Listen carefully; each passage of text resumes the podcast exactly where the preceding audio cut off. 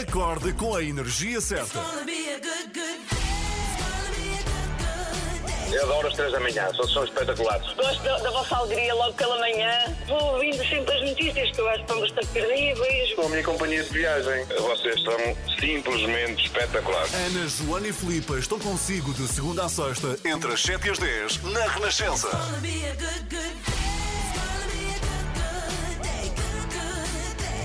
Muito bom dia, boa quarta-feira. Era uma vez uma plebeia que se transformou em duquesa, mas o conto de fadas da realeza, ao contrário da narrativa habitual, parece eh, ter eh, terminado precisamente no dia do casamento. Foi a 19 de maio de 2018 que a atriz Meghan Markle, do Canadá, casou com o príncipe Harry, o sexto na sucessão ao trono de Inglaterra. Uma cerimónia no castelo de Windsor, com a rainha Isabel II a atribuir-lhes os títulos de duque e duquesa de Sussex. Últimas polémicas à parte, relembremos rapidamente alguns momentos curiosos que marcaram esta celebração. Os noivos deixaram o castelo de Windsor num Jaguar de 1969, convertido em carro elétrico para a ocasião e com a data do casamento na matrícula. A aliança de Meghan seria um anel da princesa Diana, uma safira azul que ela própria comprara depois de se divorciar do Príncipe Carlos. E a boda contou com um menu uh, onde se uh, podiam ler pelo menos seis entradas diferentes. Um dos pontos altos da cerimónia religiosa foi quando o coro cantou esta música. has come, and the land is dark, and the moon is the only light we see. No, I won't be afraid. No, I won't be afraid. Just as long as you stand, stand by me. So, darling, darling, stand. Foi o momento mais emocionante. E eu acho que até chorei porque vi em direto o cor de gospel da Kingdom Choir a cantar Stand By Me de Benny King no casamento de Meghan Markle e Príncipe Harry. Faz hoje três anos. Muito bom dia, são sete e um quarto. Wet, wet, wet para ouvir agora Love is All Around. Eu sou a Filipa Galrão, está com as três da manhã. Boa quarta-feira. Boa quarta-feira com as 3 da manhã. Como é quarta-feira, é dia de Jogos Sem Fronteiras e, se bem se lembra, na segunda-feira o Olivier Bonamici decidiu partilhar histórias surpreendentes sobre Cristiano Ronaldo. Isto porque ele anda a ler o livro Ronaldo 101 vezes, que ainda não tem tradução em português, mas tem em francês e o Olivier é francês.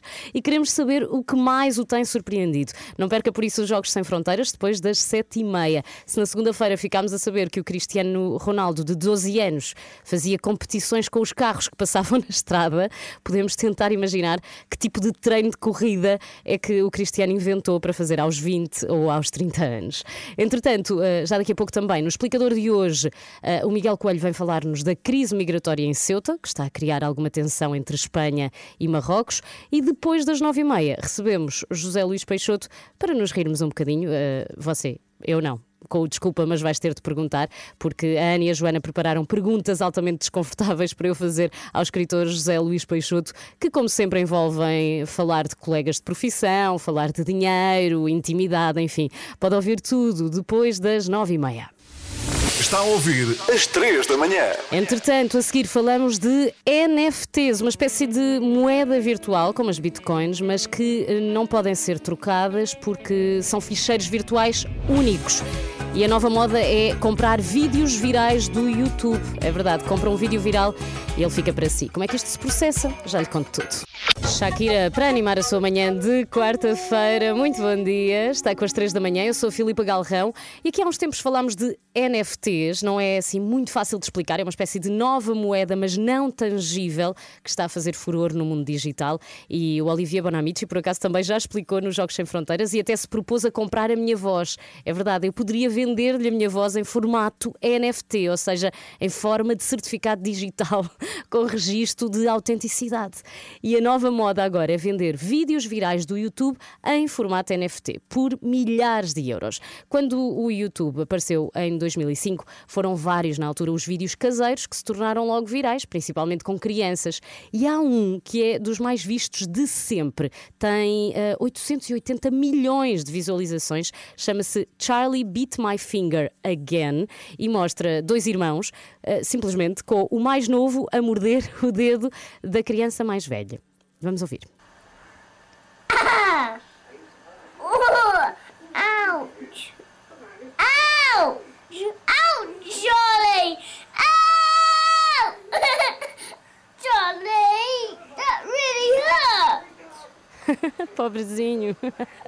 Então, basicamente, o Charlie não para de morder o dedo do irmão e está a rir-se. Acontece que, a partir do dia 22 de maio, já ninguém, ninguém vai poder ver este vídeo na internet, porque o vídeo uh, completa no dia 22 de maio o seu 14 aniversário. Já tem, como eu dizia, mais de 881 milhões de visualizações no YouTube, mas quando for vendido, o comprador recebe o ficheiro original em formato NFT, o tal certificado de originalidade, e fica oficialmente o dono desta obra de arte. No fundo, podemos comparar assim: é como comprar um quadro, só que o quadro é físico e, neste caso, uh, o ficheiro não é, o NFT, uh, o certificado não é físico. Eu acho que, uh, posto isto, é melhor começar a vasculhar bem todos os conteúdos que alguma vez já publicou na internet, porque nunca se sabe quando haverá aqui algum colecionador ou maluco a querer ser dono desse seu conteúdo, por mais tonto que isso lhe possa parecer. Fica aqui a minha dica. Está com as três da manhã. Já daqui a pouco atualizamos as notícias. Entretanto, não se esqueça que hoje às nove e meia há desculpa, mas vais ter de perguntar, e sou eu que vou fazer as perguntas desconfortáveis a José Luís Peixoto. As perguntas mais desconfortáveis. Isso é uma pergunta que eu não lhe posso responder. Mais inusitadas. Essa é uma grande pergunta. Um dos convidados são postos à prova. Isto afinal são perguntas desagradáveis ou são vocês a tentarem encetar uma carreira na revista? Desculpa, mas vais ter de perguntar. Pedro Granger, tu ainda usas roupa da cenoura? ah, genial! Nas três da manhã, as figuras públicas respondem àquilo que ninguém quer perguntar. Não pode perder. Às quartas e sextas, depois das nove e meia da manhã, na Renascença. Passamos a melhor música. A sua música preferida. Renascença. A par com o mundo. Impar na música. A par com o mundo, a par com o Festival da Eurovisão, que já começou, é verdade, já, já foi ontem a primeira semifinal, ainda não com a participação portuguesa, essa será só amanhã.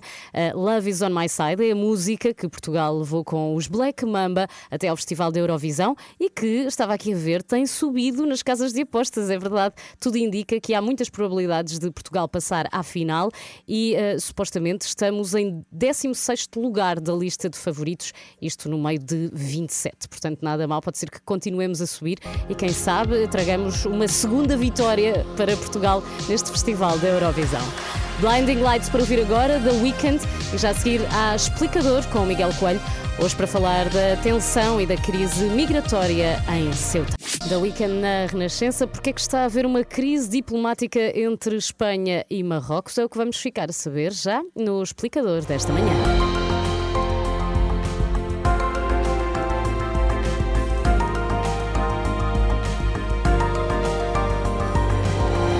Nunca se tinha visto nada assim. Nos últimos dois dias, milhares de imigrantes, entre eles muitos menores, entraram ilegalmente nas cidades espanholas de Ceuta e Melilla a partir de Marrocos. É o tema do nosso explicador. Miguel, vamos começar pelo princípio. Afinal, Sim. o que é que aconteceu? Pelo princípio, como convém, uh, aparentemente a Guarda Costeira Marroquina relaxou o controlo e permitiu que milhares de pessoas saíssem em direção aos enclaves espanhóis.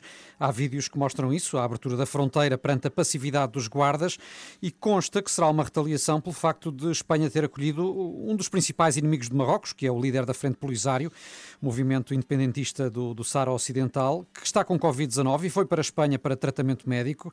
E o certo é que milhares de migrantes aproveitaram a situação e eh, conseguiram entrar em território espanhol, a nado ou em barcos insufláveis, saltando as vedações. Enfim, são na maioria marroquinos, mas também há subsaarianos, em alguns casos eh, homens jovens, noutros famílias inteiras eh, e com pelo menos 1.500 menores. Certo, também aqui uma pessoa morreu, pelo menos. 8 mil terão conseguido entrar, embora o presidente da cidade de Ceuta admita que é impossível saber ao certo o número, porque a situação ficou realmente caótica e, de acordo com a Guardia Civil, chegaram a passar 90 pessoas por minuto, só para termos uma ideia. Meu Deus, e, e perante este cenário, o que é que o governo de Espanha fez? Bem, uh, reforçou a segurança. Num, num, primeiro momento foi apanhado de facto de uhum. surpresa por aquela massa humana, mas uh, depois enviou militares para os dois enclaves de Ceuta e Melilla e uh, começou de imediato a repatriar os migrantes ilegais. só durante o dia de ontem 4 mil foram devolvidos a Marrocos, de acordo com o ministro espanhol do, do Interior, que diz que a lei e os acordos com Marrocos estão do seu lado. No entanto, há também organizações humanitárias, incluindo a Amnistia Internacional, que consideram que todas as pessoas têm o direito a entrar num país e a pedir proteção. Uh, certo é que o primeiro-ministro espanhol Pedro Sánchez cancelou toda a agenda e esteve em Ceuta e em Melilla, deixou a garantia de que vai defender a integridade territorial de, de Espanha, uh, sublinhando que são também fronteiras da União Europeia. Uhum. E quanto a Marrocos, eh, voltou a fechar a fronteira, mas isso só aconteceu por volta do meio-dia de ontem. E Miguel, Espanha tem o apoio da União Europeia? Tem, aliás, o alto representante para a política externa, ele próprio espanhol, José Borrell, avisou de imediato Marrocos que Ceuta é a fronteira europeia e manifestou solidariedade com o governo de Madrid, dizendo que Bruxelas fará tudo o que seja necessário para apoiar, para apoiar Espanha nestes momentos difíceis. E a Comissária Europeia dos Assuntos Internos também pediu a Marrocos que, que faça a sua parte e que evite partidas irregulares de migrantes para a Espanha. Quanto a Portugal, já agora dizer que o Ministro dos uhum. Negócios Estrangeiros também apelou ao diálogo entre os dois países para controlar esta situação realmente inesperada. E, entretanto, está aberta oficialmente, não é? Uma crise diplomática com Marrocos. Está, de facto, uh, embora as relações entre uh, Espanha e Marrocos, como sabemos, ao longo dos tempos, têm sido tradicionalmente difíceis, porque uhum. Marrocos continua a reivindicar Uh, Ceuta e Melilla não, uhum. não, não aceita que estes territórios façam parte de Espanha, considera que são territórios que deviam pertencer a Marrocos uh, e, portanto, uh, é, um, é, uma situação que motiva sempre tensão entre, entre os dois países.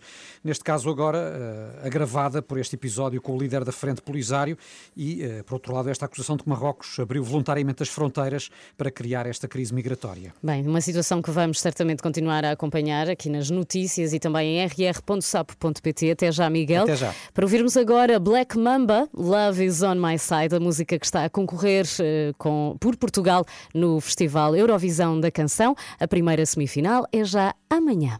Cindy Lauper, Time After Time, a tocar nas 3 da manhã. O que é que ainda não sabemos sobre Cristiano Ronaldo? É por isso que cá está Olivier Bonamici.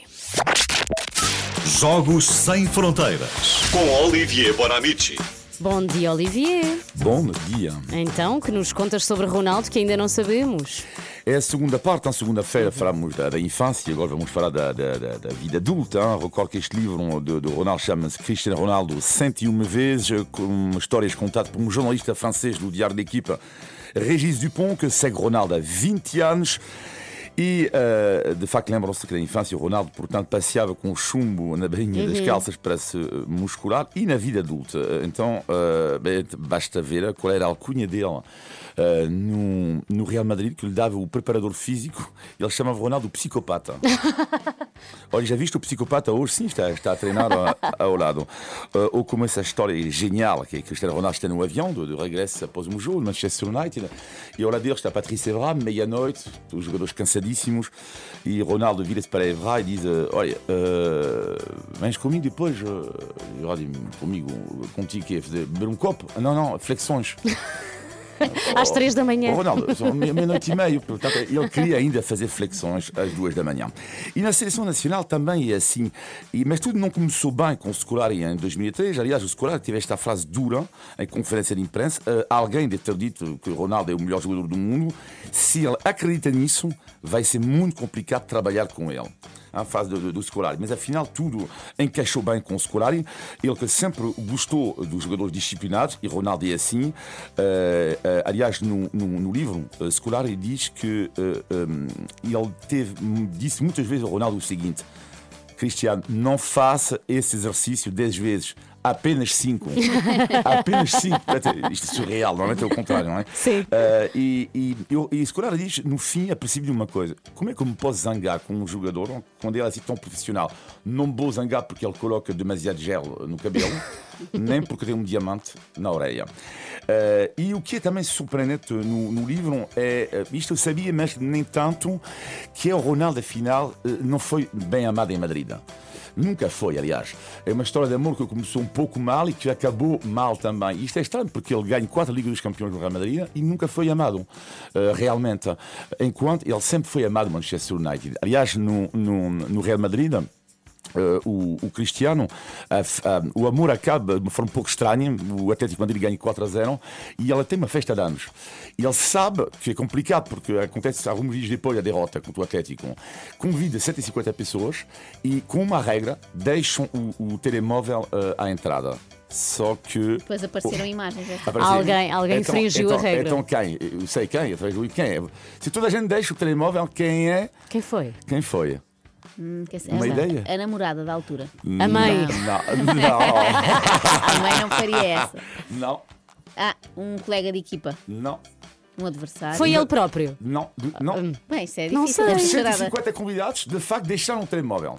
Ah. Ele também deixou, portanto, ninguém, de facto, toda a gente. Ah, mas a fotografia saiu. Ah, eram as, as imagens da câmara Não, de segurança. O, o DJ. O DJ! Ah, és uma pessoa contratada. Então esquece-se do É, o DJ. DJ. O que também é giro neste livro é a percebe-se que, e o, o escritor ficou muito marcado com isto, é o humanismo do Cristiano Ronaldo. É alguém mesmo que adora ajudar os outros, com pequenos e, e- e grandes gestos. Os grandes gestos sabemos às vezes mais, os pequenos nem tanto.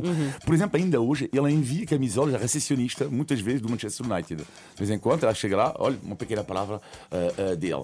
E ele fez o mesmo com o árbitro do europeu, que é inacreditável. O árbitro do europeu vai ter uma palavra super simpática com o Ronaldo Esbedar e vai dizer: Olha, tive muita pena enquanto te lesionaste, mesmo. Quando ele volta ao balneário, ele já tem uma camisola do Cristiano Ronaldo para ele. E o jornalista francês Régis Dupont conta também uma história engraçada que é na meia final contra o País de Gales eh, e o Ronaldo está à espera de um táxi e eh, é o jornalista francês que vai levar o Ronaldo até o hotel. Passado dois meses, ele se encontra para uma entrevista. Ele sabe, Ronaldo, que o, o jornalista francês tem dois filhos que são fãs do Ronaldo. E Ronaldo vai-se embora, faz uma chamada. E quando o jornalista francês volta ao hotel, também ele tinha as duas camisolas assinadas por Cristiano Ronaldo para os seus filhotes assinado Cristiano Ronaldo. Pronto, isto é, eu acho que mostra isso. E depois eu gostei do, do fim, que é ahm, o capítulo do livro que diz Eu e Cristiano Ronaldo. Ou seja, eu, no caso do Regis Dupont, o tal jornalista, porque afinal ele conhece muito bem o Ronaldo. O que é que ele acha realmente do homem, do homem, porque o jogador também sabe como é que ele é. E ele diz, afinal, Cristiano Ronaldo, ser honesto, diz Regis Dupont, não é o exemplo máximo da humildade. Não Ah. é. Não é. Mas a questão do jornalista eh, CR7 é, mesmo antes de tudo, uma pessoa ultra sincera. Ultra sincera. E depois ele faz parte daquelas pessoas que, eh, eh, que têm esta energia chamada positiva. Sabe, às vezes nos acontece, acariciamos alguém, ol- olhamos para alguém, transmite uma coisa positiva. E ele, quando tu apertas a mão, só o facto de apertar a mão Cristiano Ronaldo, tu sentes isto na mão dele. tu sentes isto na mão dele, realmente. E finalmente a última pergunta, mas isto sou eu que a coloco, e será eu, Olivier e Cristiano Ronaldo. Eh, eu adorava saber ah, o que é que ele vai fazer depois. Eu já me fiz muitas vezes a pergunta. O que é que um trabalhador competidor nato podia fazer como ele? Vai ser eh, uma marca como Michael Jordan, vai ser um presidente do clube, vai ser um ator de cinema, ele adora o cinema. Ai, seria eh, bonito. ou um treinador. Eu aposto, um pequeno palpite, eu aposto para treinador-jogador.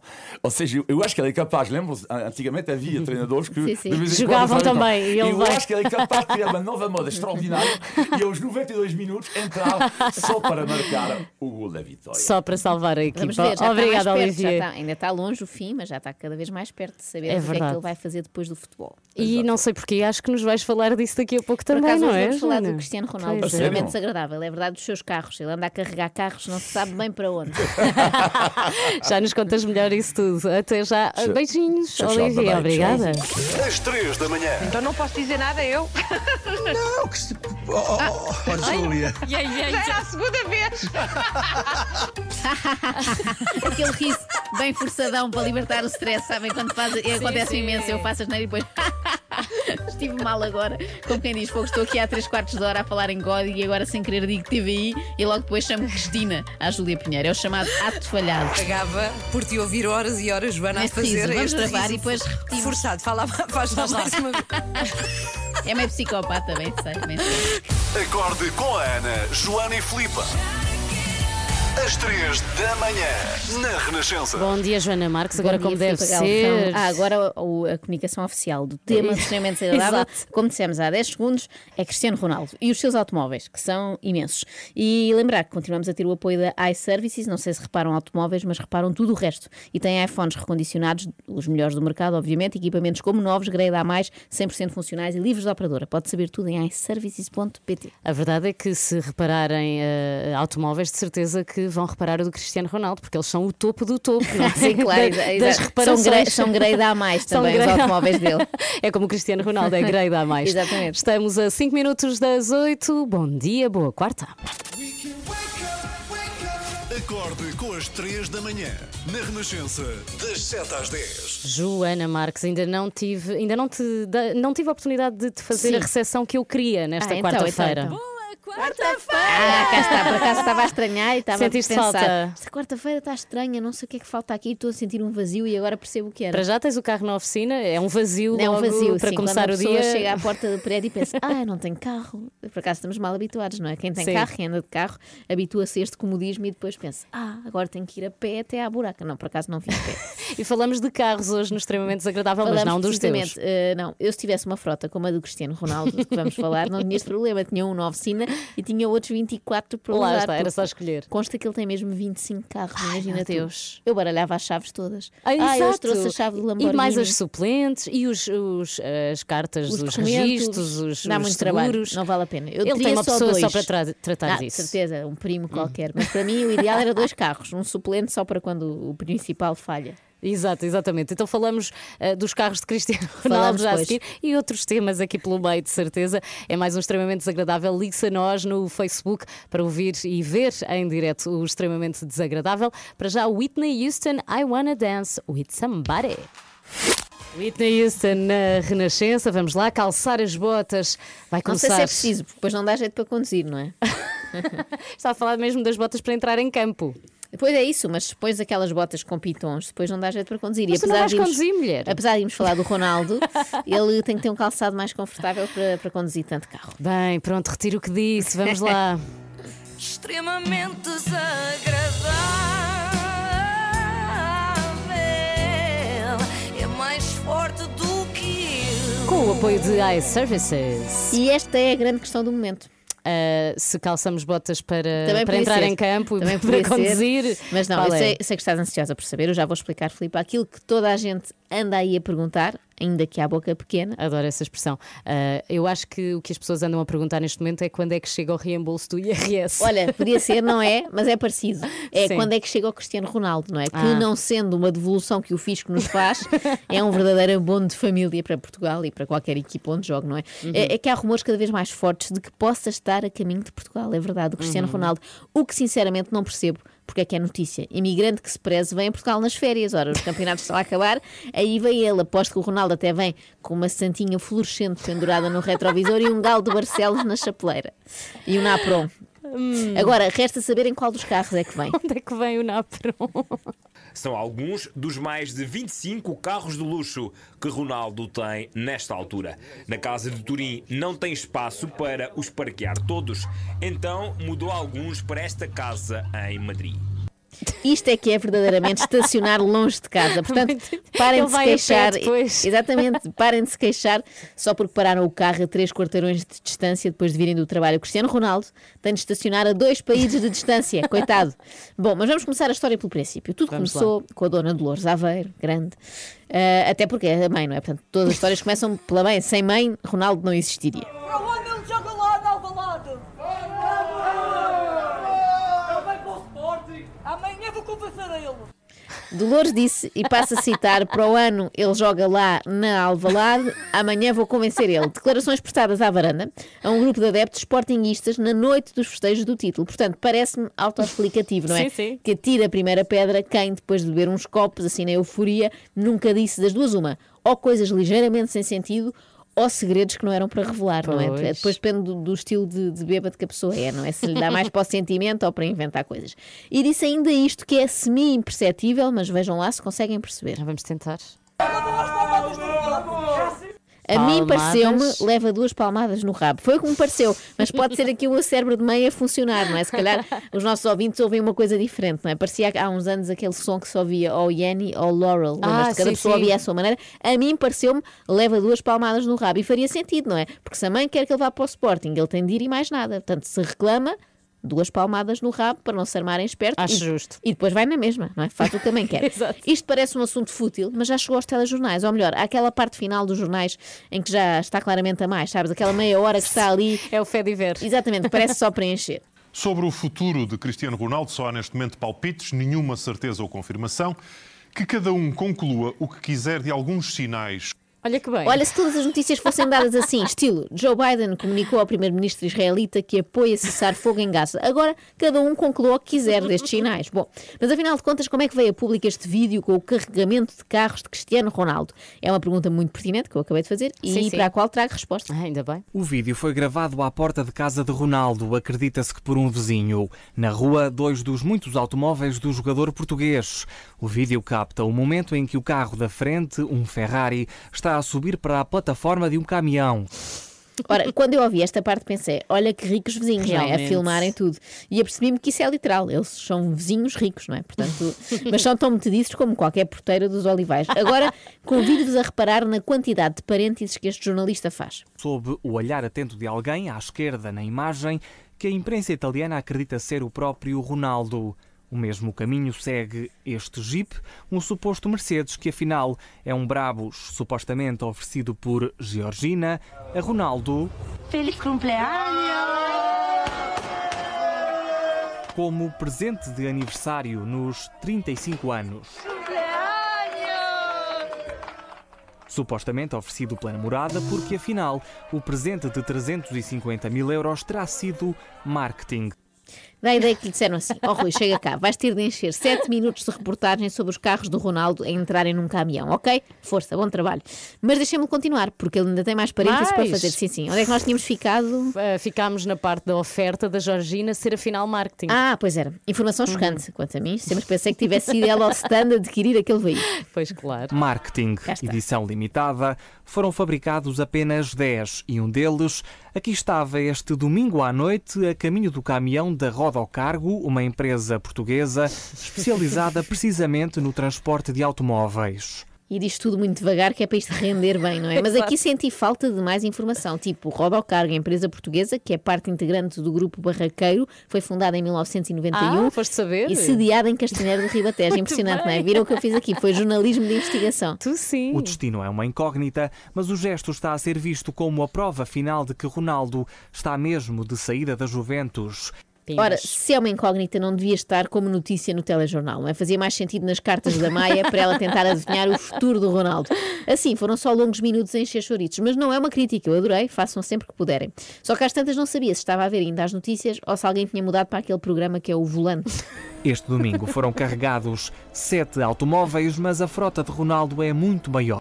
Ferrari, Rolls-Royce, Lamborghini, Porsche, Mercedes, Bugatti, Bentley, Audi, Maserati, McLaren, uma frota de milhões a que se junta agora este novo brinquedo. Cá está isto. É a demonstração do carro. Uma compra de 1,6 milhões de euros, de 820 cavalos, 6.5, 0 aos 100 em 2,9 segundos, 300 km por hora de velocidade máxima. Eu recordo que isto era uma reportagem sobre o Ronaldo sair ou não das Juventus, onde isto já vai estar descontrolado, não é? Por outro lado, ficámos com marcas de carro suficientes para ganharmos sempre que jogarmos ao stop, sabes? Aquela Sim, sim, categoria. o nunca, R. nunca gostei, marcas de automóveis chateava-me sempre, mas agora, quando calhar o R, cá está, nunca mais ponho Renault. Já por toda a gente te põe, não é? E depois só, só ganhas um ponto, não é? Mesmo à pobre, eu vou dizer sempre Rolls Royce. Ai, mas Joana, não, não será eh, exagerado todo este filme só por causa de uma coisa, uma simples coisa, que a mãe do Ronaldo disse à varanda. É que não é só isso, Filipe. Há esta história dos carros também e há mais indícios estranhos. Ok. Porque no ano passado, Ronaldo comprou este apartamento em Lisboa, com Ah. vista para o Parque Eduardo VII, 13º andar, 3 quartos, vista de 360 graus sobre a capital, com piscina, sala de cinema, o apartamento mais caro de sempre no país, 7 milhões de euros, 25 mil por metro quadrado. Caramba. Eu não sei se isto é assim bem um sinal, porque o Ronaldo é capaz de ter casas em todo o mundo, não é? Uhum. Menos em Las Vegas, que ele lá teve de ir dormir a um hotel. Mas de resto não me parece significativo que tenha uma casa em Lisboa. Mas calma, é a mais cara de Lisboa. Ah, sim, isso é o lado competitivo do Ronaldo. Eu aposto que ele chegou ao pé do senhor da Remax e Tema disse: mais cara! O que é que me arranja aí de mais caro? Exatamente, e pronto, comprou.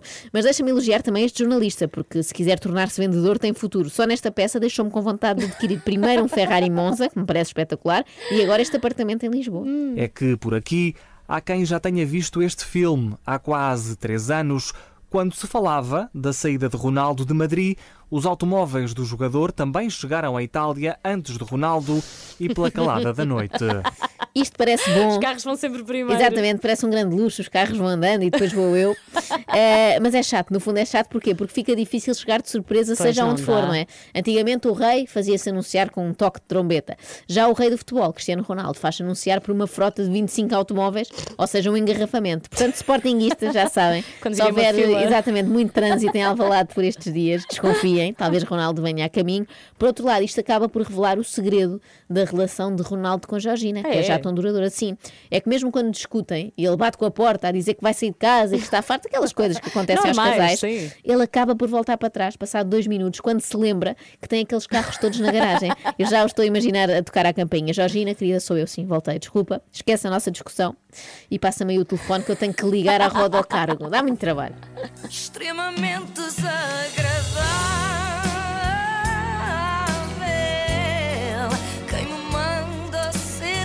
Ai, ai, com o apoio de iServices. Na iServices encontra os melhores iPhones recondicionados do mercado, equipamentos como novos grade A+, 100% funcionais e livres de operadora. Saiba mais em iServices.pt. Telemóveis que dão até para o Cristiano Ronaldo, não é? São topo de gama. Sim, e ele pode, ele ele pode ligar já para a iServices para mandar vir os telemóveis todos. 20 também, para ter Sim, um em cada certeza. carro, é? Obviamente, vai acontecer. Entretanto, três por todos com a Renascença, ninguém fica para trás. A 16, 17 e 18 de junho, a Renascença sai para a rua com as 3 da manhã pela cultura e pelos artistas. Junte-se a nós, acompanhe mais de 50 horas de emissão em direto e ao vivo. Apoie todos os profissionais do espetáculo que, pela sua impossibilidade de trabalhar, foram especialmente afetados pela pandemia. Vai ser uma maratona de rádio ao longo de mais de 50 horas, sem parar, numa emissão solidária para apoiar a União Audiovisual. Vamos montar os nossos estúdios na Praça do Rocio, em Lisboa, a partir das 7 da tarde de dia 16. Quer dizer, vamos montá-los um bocadinho Ah, antes para já alguém? estarem prontos, não é? Ah, ok. E não somos nós. E não somos nós, Com as não, ia, nossas ia mãos. correr mal, ia correr muito mal.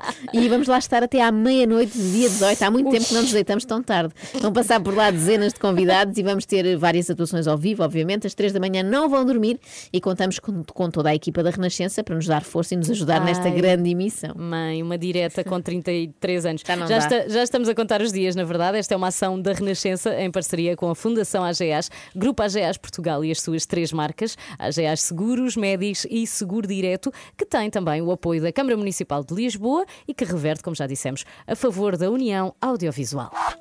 Pegue no telemóvel e descarrega a aplicação da Renascença.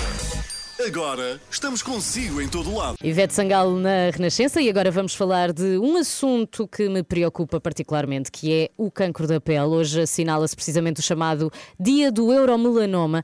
E eu tenho imenso cuidado com os meus filhos, Joana, tu possivelmente também, não é? Estávamos aqui a falar disso. Não, eu não os deixo sair de casa, que é a Ai, melhor maneira horror. não apanhar qualquer tipo de raio de sol. Sim, só na mas escola. a, a verdade é que não queremos que eles vão para o sol sem o chapéu, enchemos-los de protetor solar, mas depois acabamos a ver pessoas a passarem o dia inteiro a torrar ao sol na praia, de propósito. Ah, e o certo, Miguel, é que apesar das inúmeras campanhas de informação, o cancro da pele está a aumentar. Sim, os números não são eh, propriamente animadores, porque, de acordo com a Associação Portuguesa de Cancro Cutâneo, os casos estão a aumentar 5 a 6% ao ano.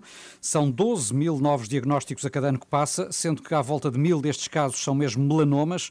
Felizmente é o tipo de cancro mais raro, porque é também o mais grave e mais fatal. Mas, eh, no conjunto, os vários tipos de cancro de pele são responsáveis por 400 mortes por ano ano e eh, que podiam ser prevenidas na maior parte dos casos, porque só para terem Uhum. uma ideia, os especialistas dizem que 9 em cada 10 destas mortes podiam ser evitadas, tal como os custos para os serviços de saúde, porque por ano os tratamentos destes doentes eh, rondam os 20 milhões de euros. E se calhar bastava termos mais cuidado com o sol. Sim, eh, passa muito por aí, eh, embora não só, porque Claro. é essencial também o diagnóstico precoce, eh, estarmos literalmente atentos aos sinais, não é? Porque Uhum, quanto mais uhum. cedo eh, for detectado um problema, mais possibilidades tem de ser curado. E depois é claro que é preciso controlar os fatores de risco, é aí então que entram de facto estes cuidados a ter com o sol eh, e, e não querendo ser paternalista, são aquelas, aquel- aquelas mensagens que ouvimos frequentemente, que é evitar a exposição solar nas horas mais perigosas, eh, entre as 11 da manhã e as 4 da tarde, procurar sombras, usar roupas adequadas, incluindo chapéus de, de abas largas, usar o, o protetor solar, não só na praia, também durante atividades ao ar livre, eh, lúdicas ou em trabalho, há muita gente que se esquece disto, eh, e mesmo quando o céu está nublado, às vezes é, o mais perigoso. Sim, normalmente não vemos o sol, não pomos o protetor. E, e muito importante ficarmos também longe dos solários, porque bronzeamento que Ah, é sim, conseguido sim. assim à custa de doses de raios ultravioletas muito intensas é muito perigoso. Sim, porque provocam mutações que eh, está provado são a, a origem de, de- de muitos cancros. E o mais curioso é que, segundo o presidente da Associação Portuguesa de Cancro Cutâneo, João Maia e Silva, a generalidade dos portugueses até conhecem tudo isso e sabem o que devem fazer, mas nem sempre cumprem. devemos apanhar sol com consciência e com cuidado. E, no geral, as pessoas, quando nós perguntamos nos nossos inquéritos se as pessoas sabem que a radiação ultravioleta está associada ao cancro de pele, 85, 86% das pessoas dizem que sim. E se estou a perguntar às pessoas quais é que são os cuidados, cerca de 60 e tal por cento das pessoas dizem-nos sempre quais é que são os cuidados certos. Mas depois só 15% é que os praticam de uma forma eh, metódica e cuidada. Ou seja, as pessoas até sabem, mas eh, de nada Uhum. vale a lição se não aplicarmos o que sabemos sobre os cuidados a ter. Justamente. Miguel, e agora depois de tanto tempo em casa, por causa da pandemia, não estamos a correr mais riscos quando apanharmos eh, sol? Eh, Corremos, corremos não só porque temos mais vontade do que nunca de, de estar ao ar livre e apanhar sol, mas também porque a pele está menos preparada para, para a exposição solar. É uma Uhum. exposição mais súbita, menos gradual.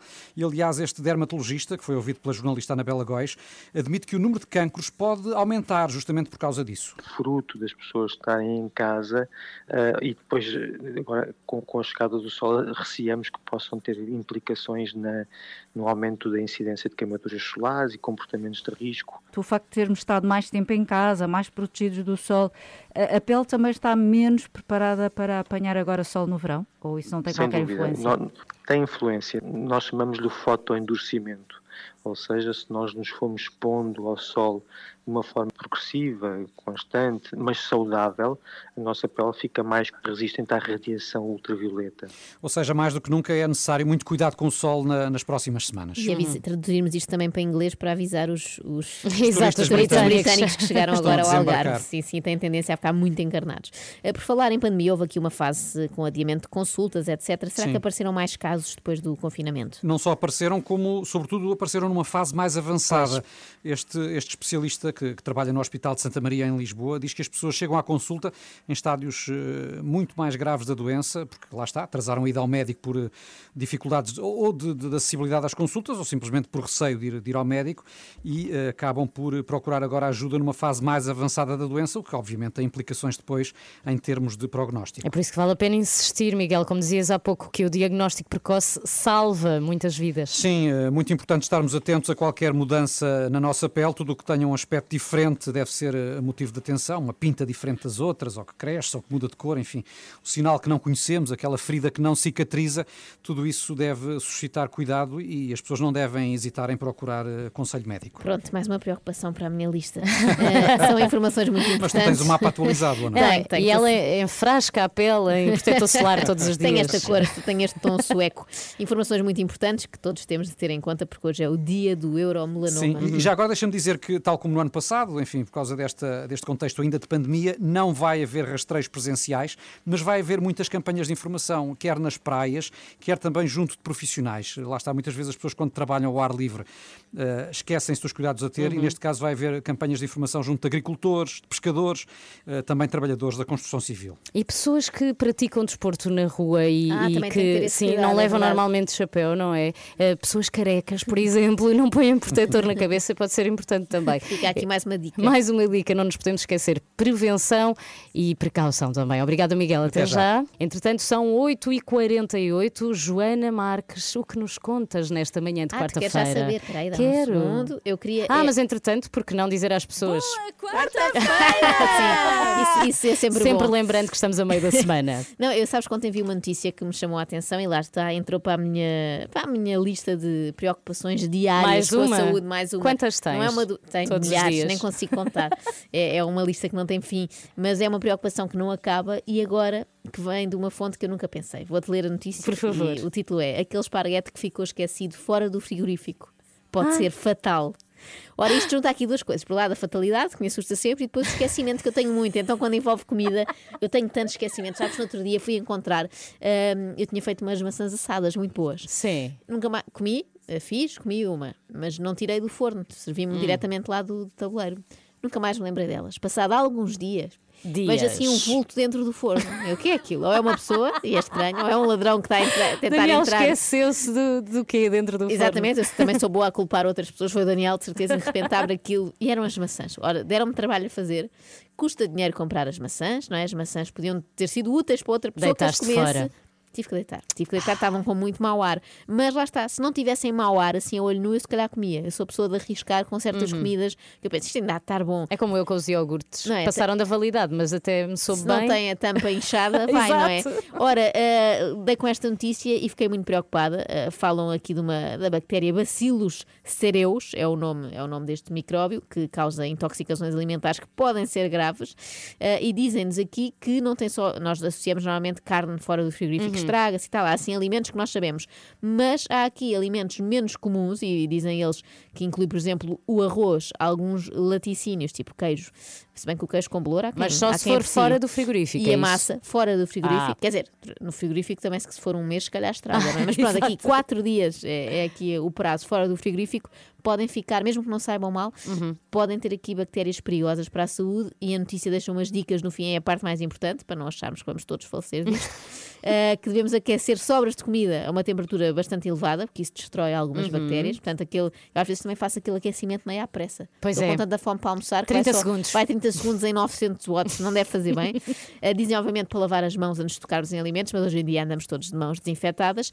E, e dizem para, de preferência, comer os alimentos logo depois de cozinhados. Pois isso, bem Ah, é. sei, era o que eu gostava de fazer Pois. todos os dias. Uh, e guardar, esta é a parte mais importante e que eu não sabia, guardar as sobras logo, logo no frigorífico. Às vezes temos aquela Sim. tendência a deixar arrefecer. Exato, até Não, porque não. diziam que antigamente agora os Estragava os frigoríficos, frigoríficos. exatamente, agora os Não. frigoríficos modernos Esqueçam já não têm esse problema. eh, Deem prioridade a não se estragarem em vocês, portanto, Exato. guardem tudo no frigorífico. A não é uma ingerir, grande invenção. A não ingerir uma bactéria fatal. Acho que isso é prioritário. No fundo, isto é uma homenagem aos frigoríficos, como mudaram as nossas vidas. Exatamente, um bom frigorífico faz a diferença desde que eh, coloquemos lá a comida. É, é importante essa Convém parte. abrir a porta e pôr lá dentro, sim, sim. Está com as 3 da manhã, a 9 minutos para as 9 e um clássico da nossa adolescência, Ah, Joana. pá. Lembras quando eles foram atuar à Expo 98? Não, Eu não foste? pude ir ver, os meus pais Ah, não deixaram. acharam muito perigoso. pequenina.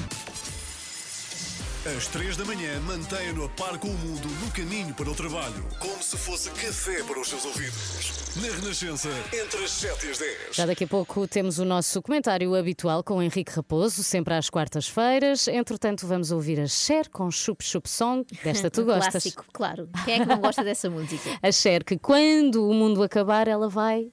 Vai, sobre- vai, ela vai continuar. vai é ela e as baratas. São as Exatamente. únicas coisas que vão sobreviver. E darão até um concerto juntas. Cher e as baratas. Uma para- umas para as outras só, porque não haverá mais ninguém para ver. Cher na Renascença para ouvir agora. Bom dia, boa quarta-feira. É da Fina Renascença, boa quarta-feira, dia de comentário do Henrique Raposo, que já está aqui connosco. Bom dia, Henrique. Bom dia. Olá, Henrique, Bom, bom dia. dia. Vamos avançar, Miguel, vamos falar dos confrontos no Médio Oriente entre Israel e o Hamas. Sim, confrontos que não dão sinais de abrandar, apesar dos pedidos internacionais para um cessar-fogo, incluindo do Secretário-Geral das Nações Unidas e da União Europeia. Ontem ainda houve alguma esperança, porque o Hamas esteve seis horas sem lançar rockets, mas já esta madrugada Israel retomou os bombardeamentos massivos sobre Gaza, contra 40 alvos. Henrique, consegues perceber ao certo o que motivou esta escalada? Bom dia. Hum, o motivo desta escalada é que Israel desta vez resolveu retaliar. Uh, se, usasse- se usássemos todos, todo- se Israel usasse todos os dias as leis da guerra que permitem afirmarmos que uma guerra é justa porque um Estado está a defender-se de um ataque, podia atacar todos os dias. Hamas repetidamente envia aqueles rockets contra a população civil de Israel. E de vez em quando Israel ataca, resolve atacar e defender-se. Hum, e o que me causa impressão sempre aqui na Europa é que metade da Europa toma as dores do, do maior movimento. Fala-se muito do fascismo, mas se há, se há no, no espaço que nos envolve um movimento fascista e até nazi, é o Hamas. E o facto do Primeiro-Ministro Netanyahu estar num momento eh, político e pessoal complicado, devido Claro. aos maus resultados eleitorais, devido às acusações de corrupção, não, não joga aqui. Claro que eh, joga. Oh, oh, escuta, eu não estou a defender o Netanyahu. Claro que é outra lei, é outra lei de ferro da, da história e da política. Quando estás com um problema interno, inventas um adversário externo, uma guerra para desviar as atenções. Neste caso não é preciso inventar, porque ele É, está lá. Exatamente. Isso, claro que faz parte do jogo. Ah, agora, o que me faz impressão, já que estamos na Europa, ah, é vermos sempre os intelectuais, os escritores, os artistas, os partidos a defender o Hamas, que é, rep- repito, é um movimento nazi-fascista. É um movimento que mata gays, que reprime as mulheres até à demência, que usa crianças como escudos, como escudos, que sacraliza a ideia da, da metralhadora nas mãos da criança. Não há equivalência moral possível quando estamos perante isto, porque não há, não há aqui Palestina versus Israel, há Hamas e Israel. E, e quando, se, e quando se coloca sempre o, o ONU em Israel, tem que procurar a paz, mas procuram a paz com quem? Se do outro lado está um movimento que, que- que diz explicitamente que quer erradicar os judeus da face da terra. Mas nessa perspectiva tens uma posição mais próxima eh, da posição americana, por exemplo, ou da própria eh, Alemanha, nesta altura, do que eh, de França. Sim, quer dizer, eu acho que este é um tema que divide sempre eh, as democracias ocidentais ao meio. Ahm, e a minha posição é. Quando tu entras numa guerra, claro que Israel vai cometer erros. Vai, vão- vai- uma guerra é mesmo isso. Há uma expressão americana que é o the fog of war, onde, vai, onde acontecem sempre tragédias. Mas o, o, o que não pode ser negado é o direito a um Estado, que ainda por cima é a única democracia daquele, daquela região, que é a única democracia que defende os direitos das mulheres e dos gays e por aí fora, a defender-se do, do seu inimigo. E o que direito dos palestinianos ao seu próprio Estado, existe ou não? Claro que sim, mas essa não é, essa não é, essa não é a discussão.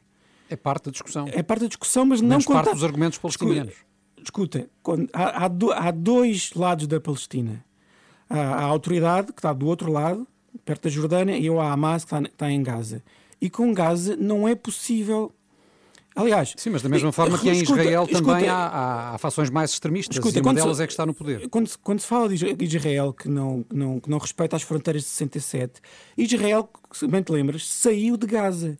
Tirou todos os seus colonatos de Gaza há 15, há 15 anos. Já estou a ficar velho. Ah, há 15 anos. Mas são, são dois povos, em, em resumo, que, que- que estão condenados a conviver e, portanto, mais tarde ou Claro mais que sim, cedo. é daí a posição, a única posição hum, decente perante é Israel e, a e os palestinos têm que respeitar as fronteiras de 67. Hamas não pode bombardear a população civil eh, hum, de Israel e Israel tem que recuar, tem que retirar os seus colonatos. Mas Agora, até como lá, é que é mais tarde como ou é mais é cedo, nos próximos dias, vamos ter de ter tréguas, não é? Será que já chegamos a um ponto em que hum, os dois lados estão, estão dispostos a um acordo? Para terminar, Henrique. Eu acho que não há acordo possível com, com o Hamas. Lamento. Muito bem, Ser o fica- portador das más notícias. Ficamos assim. Como costume. Vá, beijinhos, Obrigada, Henrique. beijinhos. Até à próxima semana. Dire Straits para ouvir agora na Renascença. Sultans of Swing. Boa quarta-feira, são 9h24. A sua rádio está em todo lado. Descarrega a nossa aplicação. Renascença. A par com o mundo. Impar na Olha, música. olha, já estou a suar das mãos. Acontece-me sempre isto. Antes do desculpa, mas É um vais ter de perguntar. É, fico nervosa. É sinal que vêm coisas boas. Ou É. muito mais, depende da perspectiva. E é o vosso objetivo, não é? Exatamente, para quem nunca ouviu, pode acontecer uma pessoa que está a ouvir hoje pela primeira vez, em que é que consiste o desculpa, vais ter de perguntar. Uhum. A Filipa vai, neste caso, às vezes é a Ana Galvão. Hoje é a Filipa Galvão, vai fazer perguntas ao nosso convidado, José Luís Peixoto, que não foram escritas por ela, foram escritas Não. por mim e pela Ana, perfidamente, só para lhe causar dificuldade e algum embaraço a perguntar. E o José Luís Peixoto, neste caso, vai ter de responder. Isto é Sim, é, bem. é- é de resposta obrigatória, tudo. Eu não sei o que é que ele vai decidir ou não responder, mas a verdade é que isto fica mais desconfortável desconfortável para mim É do que propriamente é, para ele. É que rubricas de rádio que deixam os convidados desconfortáveis já há várias, não é? Agora, rubricas que deixam o próprio entrevistador desconfortável é a primeira, tenho a certeza, Sim. em todo o mundo. E por isso é que é muito giro. Nós ficamos depois aqui E a você, rir. e você vai ouvir aí no carro e pensar: será que eu era capaz de dizer isto? Exato- Ter a pessoa à minha frente e exatamente. perguntar-lhe uma coisa destas. Olha, eu não Pronto. era, ainda bem que nunca é comigo. Pois nem, nem eu. A questão é que nem eu. Já a seguir, desculpa, mas vais ter de perguntar. Eu vou fazer perguntas desconfortáveis ao escritor José Luís Peixoto. Coitado, coitado. E coitado de ti também. Eu sei.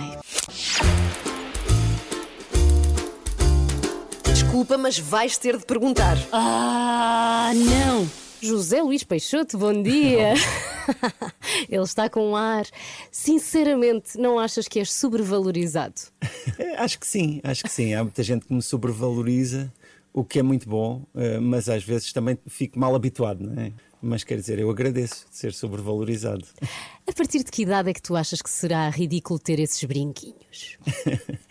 Eu, na verdade, tenho, tenho pensado nisso. Curiosamente, ninguém deu por isso, mas houve um piercing que eu tirei recent- Ah, um- recentemente. Bem, na verdade, não era muito, muito público, era Ah. no mamilo, imagino. Mas, eh, mas isso aí foi porque já me incomodava verdadeiramente esse piercing. Vais não sei, tirando, para é já, eu, eu como também não, não os sinto muito, não penso muito Uhum. neles, então eh, não, não, não sei bem. Vão ficando. Vão ficando. Estavas alcoolizado quando resolveste tatuar uma moldura no braço? Sabes que a maior parte dos tatuadores não tem explícito que não tatuam ninguém alcoolizado. Pois é, é verdade. Ah, na verdade, essa tatuagem foi uma tatuagem que eu tenho tido várias relações com ela e, e, na verdade já pronto já gostei muito dela hoje em dia não sei tenho uma relação ambígua mas isso acontece com outras partes do meu corpo que já estavam Uhum. cá e que foram colocadas pela natureza por isso também estou em paz com isso Muito bem.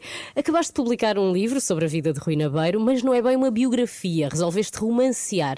Porquê? A vida de Rui Nabeiro é assim tão, tão chata? Não, eu é que não, não me sentia capaz de, de escrevê-la, não é? Com, com, essa, com essa presunção de ser factual. Porque Uhum. eu, na verdade, acho que muitas vezes até a própria história ela é ficcional. Ou Hum. seja, depende muito de quem a conta. Porque a memória também é assim. Há muita gente que fica às vezes a pensar: ah, mas o que é que é isso? É um romance ou é uma biografia? Mas isso não fui eu que inventei, essa, essa forma de escrita, ela já existia há bastante tempo e, na verdade, noutros suportes é muito comum, como nas séries do Netflix, estou-me a lembrar do The Crown ou do Narcos ou de uma série de, outras, de, outras, de outros programas que são eh, a partir de histórias reais. E foi um pouco por aí também. Muito bem. Confessa, literatura de viagem é só uma desculpa para andar de férias pelo mundo sem pagar. Confesso, confesso. É verdade, é verdade. Sou demasiado fraco para resistir a, essa, a esse privilégio que é, que é realmente enorme. Não só viajar eh, por a convite e depois ainda me pagarem para escrever sobre isso. É um sonho. Quando eu fiz isso pela primeira vez, eu pensei, eu fiquei assim agarrado à, à perna da pessoa e pensei, nunca mais quer sair daqui. É isto, não, não, não posso perder isto. Tens noção de que se não fosses escritor terias muito menos sucesso com as mulheres? Atualmente não estou não, não, estou nessa fase, mas eh, noutros tempos sim, tinha, tinha uma certa consciência disso. Até porque notei a diferença. não é? A partir do momento em que publiquei um livro, eh, houve logo ali um, um certo. Pronto, houve logo ali uma, um sucesso inesperado. Tinhas quantos anos quando publicaste esse livro? Só para perceber. Tinha 25. Então ainda Foi demorou uma- algum foi tempo. Uma fase, foi uma fase importante. Esta é a última pergunta, tal que eu só leio Ai, mesmo nunca mais agora. acabam essas perguntas. É a última, dizem que é a mais difícil. O que é que te distingue de um Pedro Chagas Freitas? Uh, não sei dizer, não, não conheço a obra de Pedro Chagas Freitas. Ah. Uh, não, não conheço, não, não possuo nenhum livro e, e obviamente que, que isso acontece porque não tenho referências que, me, pronto, que, me, que despertem curiosidade para ler uh, e, e por isso não, não sei mas uh, acredito, espero que existam diferenças substanciais na medida em que somos pessoas diferentes, com experiências diferentes. Uh, os meus livros são bastante pessoais, falam da minha própria experiência e isso é sempre individual, único exclusivo. Safaste bem, obrigada. José Luís Peixoto. Que drama. Foi uma Sentiste boa o drama. desculpa, foi uma boa desculpa. Não possuo nenhum livro, portanto não estou a ver até quem Sim, é Pedro. Chagas. Sei-se bem. Não sei de quem ver, falas. Não, nunca li nada. As pessoas deviam começar a usar mais esta desculpa. Ai, é bem que não usam. foi muito, muito, extremamente Foi simpático. Foi difícil, mas foi extremamente simpático para comigo o, o, o José Luís Luís, se bem que Peixoto. ali, ele antes da última pergunta diz que isto nunca mais acaba, tantas Sim, perguntas. Foi a primeira pessoa que eu vi um bocadinho exasperada com isto. Já estava saturado, não é? E pode ver a cara de saturado de José Luís Peixoto, porque tudo isto está disponível também em vídeo nas nossas redes sociais ou em rr.sapo.pt. Sexta-feira há mais, desculpa, mas vais ter de Quem perguntar. será a próxima vítima? Para já, Lady Gaga. E entretanto, que bom que foi hoje, Joana. Ai, também achei, olha, também achei. Sentiste? ah, senti aqui uma calma, uma tranquilidade, apesar de ser quarta-feira, não é? Um dia que estamos aqui sempre sob o signo da Rita Pereira. Quarta-feira! Já está, já está. Foi um dia tranquilo, foi um dia tranquilo. Pode estar ou não relacionado com a ausência da Ana Galva. Ai, não digas isso. Eu estou sempre com a esperança que ela ouça ou que alguém lhe diga. Que é para ela ficar enervada. E ela voltar para se vingar de mim. e ter uma, uma reação e que nós eh, estejamos cá para ouvir e para ver. Vamos ouvir então como é que foi hoje. Joana Marques, ainda não tive a oportunidade de te fazer Sim. a recepção que eu queria nesta Ah, então, quarta-feira. então. Sim, estava a estranhar e estava Sentiste a pensar. falta? Esta quarta-feira está estranha, não sei o que é que falta aqui, estou a sentir um vazio e agora percebo o que era. Sabes, ontem vi uma notícia que me chamou a atenção e lá está, entrou para a minha, para a minha lista de preocupações diárias Mais com a uma? saúde, mais uma. Quantas tens? Não é uma do... Tenho Todos os milhares, dias? nem consigo contar. Vou-te ler a notícia. Por favor. O título é Aquele esparguete que ficou esquecido fora do frigorífico. Pode ser fatal. Já outro dia fui encontrar, eu tinha feito umas maçãs assadas muito boas. Sim. Fiz, comi uma, mas não tirei do forno, servi-me Hum. diretamente lá do tabuleiro. Passado alguns dias, Dias. vejo assim um vulto dentro do forno. Eu, o que é aquilo? Ou é uma pessoa, e é estranho, ou é um ladrão que está a, entrar- a tentar Daniel entrar. esqueceu-se do, do quê dentro do Exatamente, eu forno? também sou boa a culpar outras pessoas. Foi o Daniel, de certeza, de repente abre aquilo e eram as maçãs. Mas lá está, se não tivessem mau ar, assim, a olho nu, eu se calhar comia. Eu sou pessoa de arriscar com certas Uhum. comidas. Eu penso, isto ainda há de estar bom. É como eu com os iogurtes. Não é? Passaram da validade, mas até me soube Se bem. não tem a tampa inchada, vai, não é? Sim. Quando é que chega o Cristiano Ronaldo, não é?